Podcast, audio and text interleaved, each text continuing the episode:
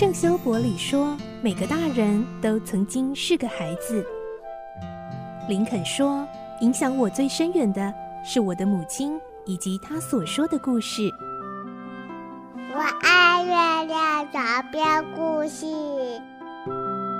晚安，月亮床边故事。小青姐姐邀请每一位大孩子、小孩子一起听故事，不管多忙，也要和你一起听故事。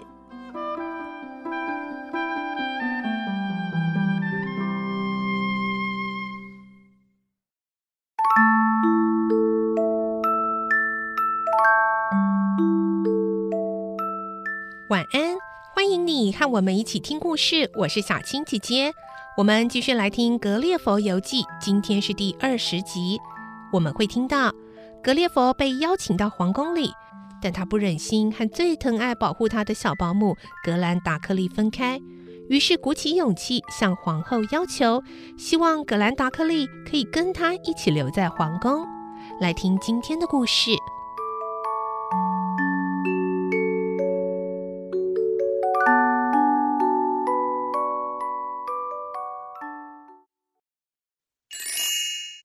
格列佛游记》二十集，大受宠爱。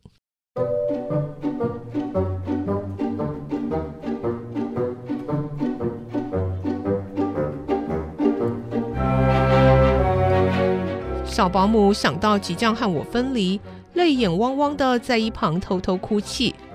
我想，他跟着那样的父亲生活，倒不如待在皇宫里学习。何况我也舍不得他。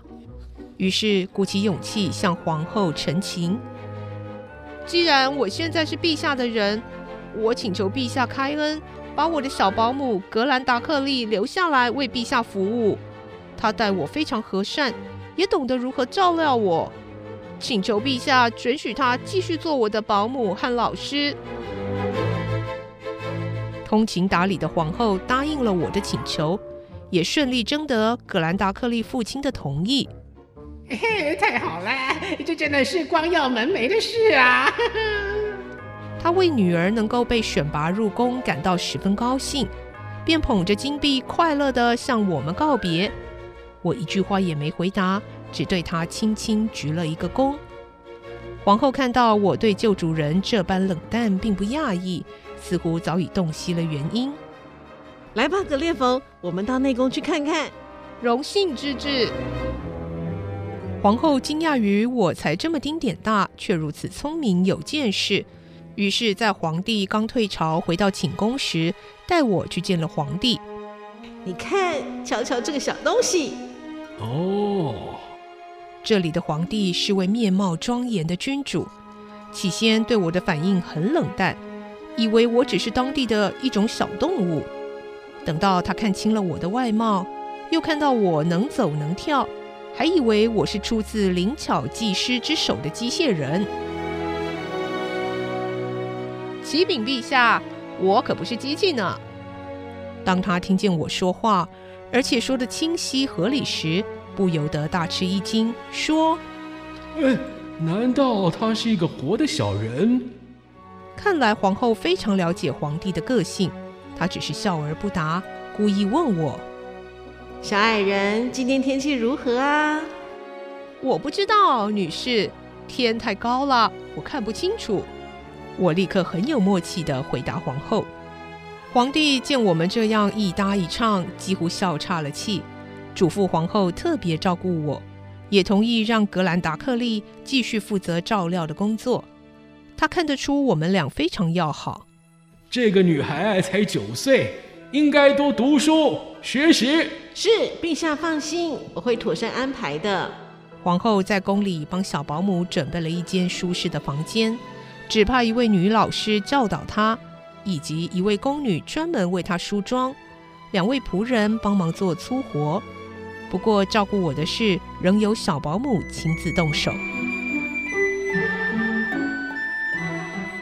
格列佛住的箱子太粗糙了。皇后命令宫里的木工重新制造一口箱子，当做我的寝室。式样都先取得了格兰达克利和我的同意。在我的指导下，工匠花费三个星期的功夫，造了一间精致的箱型小屋，四面有可开启的窗子，一扇出入的门和两间更衣室，很像我们伦敦式的卧房。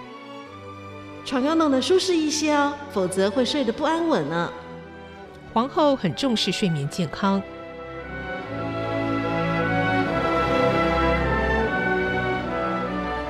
箱型房间的天花板上装了两个枢纽，可以上下开合。皇后要负责摆设的工人为我装订好一张床，从天花板放进去。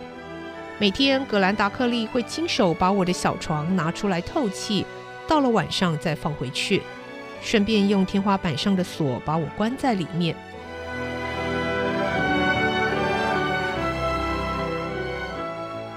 我要格列佛有方便的家具。皇后只是一位以制造小巧玩意儿出名的细活工人，帮我做了两把有靠背的椅子，质地像是象牙。她后来又为我造了两张桌子，一个装小东西的柜子，然后把房间的四面墙壁、地板和天花板都用软布垫得厚厚的，以防在运送我的时候一不小心出了意外。也让我坐马车时可以减轻颠簸之苦。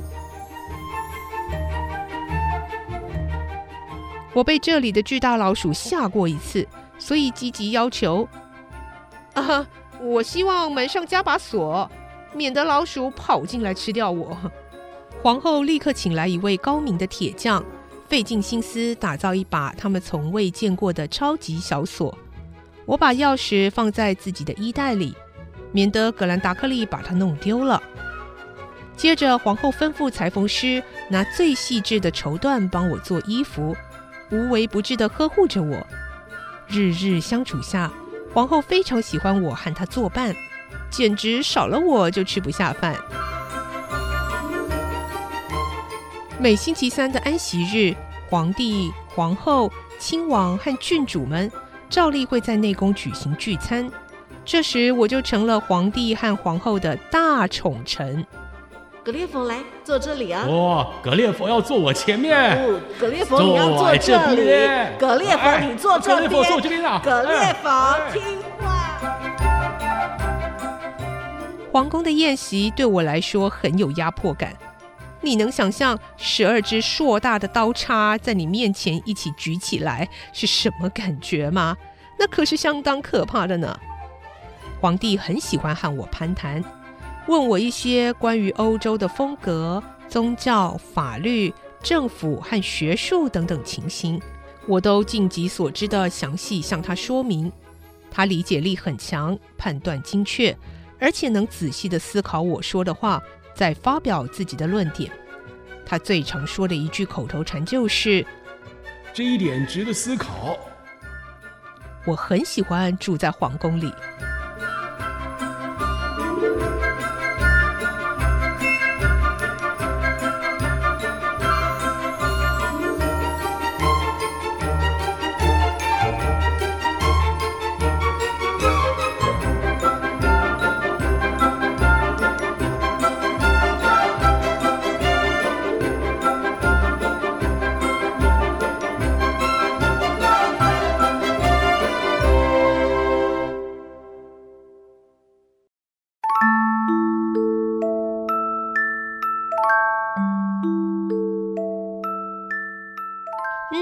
来格列佛到了皇宫以后的生活过得还不错哦，而且备受宠爱呢。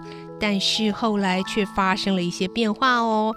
下个礼拜我们再继续来听《格列佛游记》的故事，而明天星期五呢，我们将会有好书推荐的专访哦，不要错过了。我是小青姐姐，祝你有个好梦，晚安，拜拜。小朋友要睡觉了，晚安。